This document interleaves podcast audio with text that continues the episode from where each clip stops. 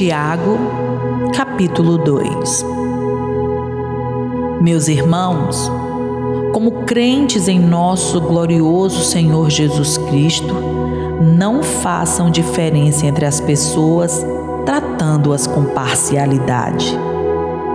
Suponham que na reunião de vocês entre um homem com anel de ouro e roupas finas, e também entre um pobre com roupas velhas e sujas.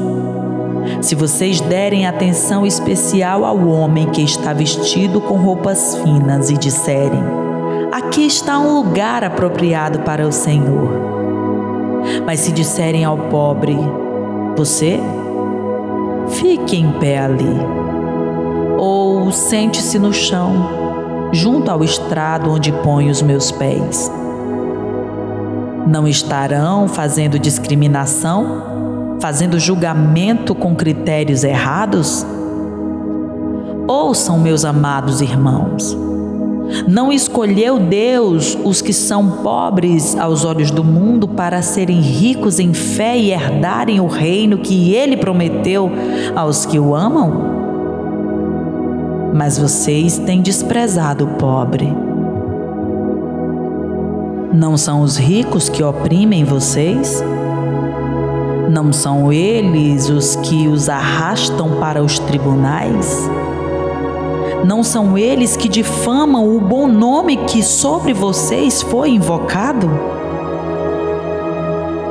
Se vocês de fato obedecerem à lei do reino encontrada nas Escrituras que diz: ame o seu próximo como a si mesmo, estarão agindo corretamente.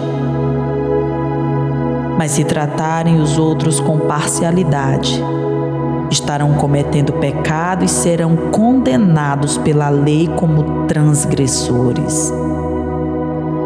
Pois quem obedece toda a lei, mas tropeça em apenas um ponto, torna-se culpado de quebrá-la inteiramente. Pois aquele que disse não adulterarás, também disse não matarás. Se você não comete adultério, mas comete assassinato, torna-se transgressor da lei. Falem e ajam como quem vai ser julgado pela lei da liberdade porque será exercido juízo sem misericórdia sobre quem não foi misericordioso. A misericórdia triunfa sobre o juízo. De que adianta, meus irmãos, alguém dizer que tem fé se não tem as obras? Acaso a fé pode salvá-lo? Se um irmão ou uma irmã estiver necessitado de roupas e do alimento de cada dia, e um de vocês lhe disser: Vá em paz, aqueça-se e alimente-se até satisfazer-se, sem porém lhe dar nada, de que adianta isso? Assim também a fé, por si só, se não for acompanhada das obras, está morta.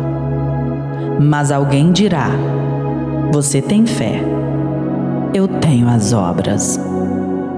Mostre-me a sua fé sem obras, e eu lhe mostrarei a minha fé pelas obras. Você crê que existe um só Deus?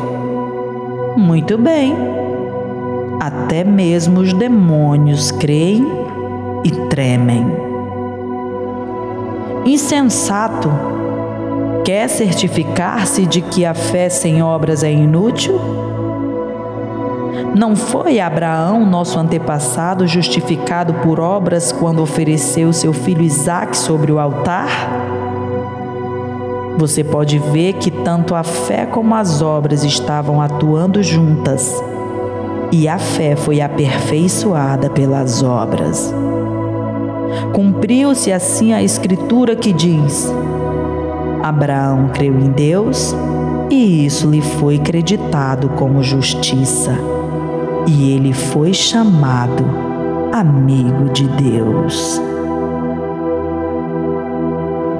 vejam que uma pessoa é justificada por obras e não apenas pela fé.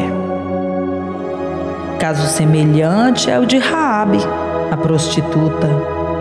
Não foi ela justificada pelas obras quando acolheu os espias e os fez sair por outro caminho?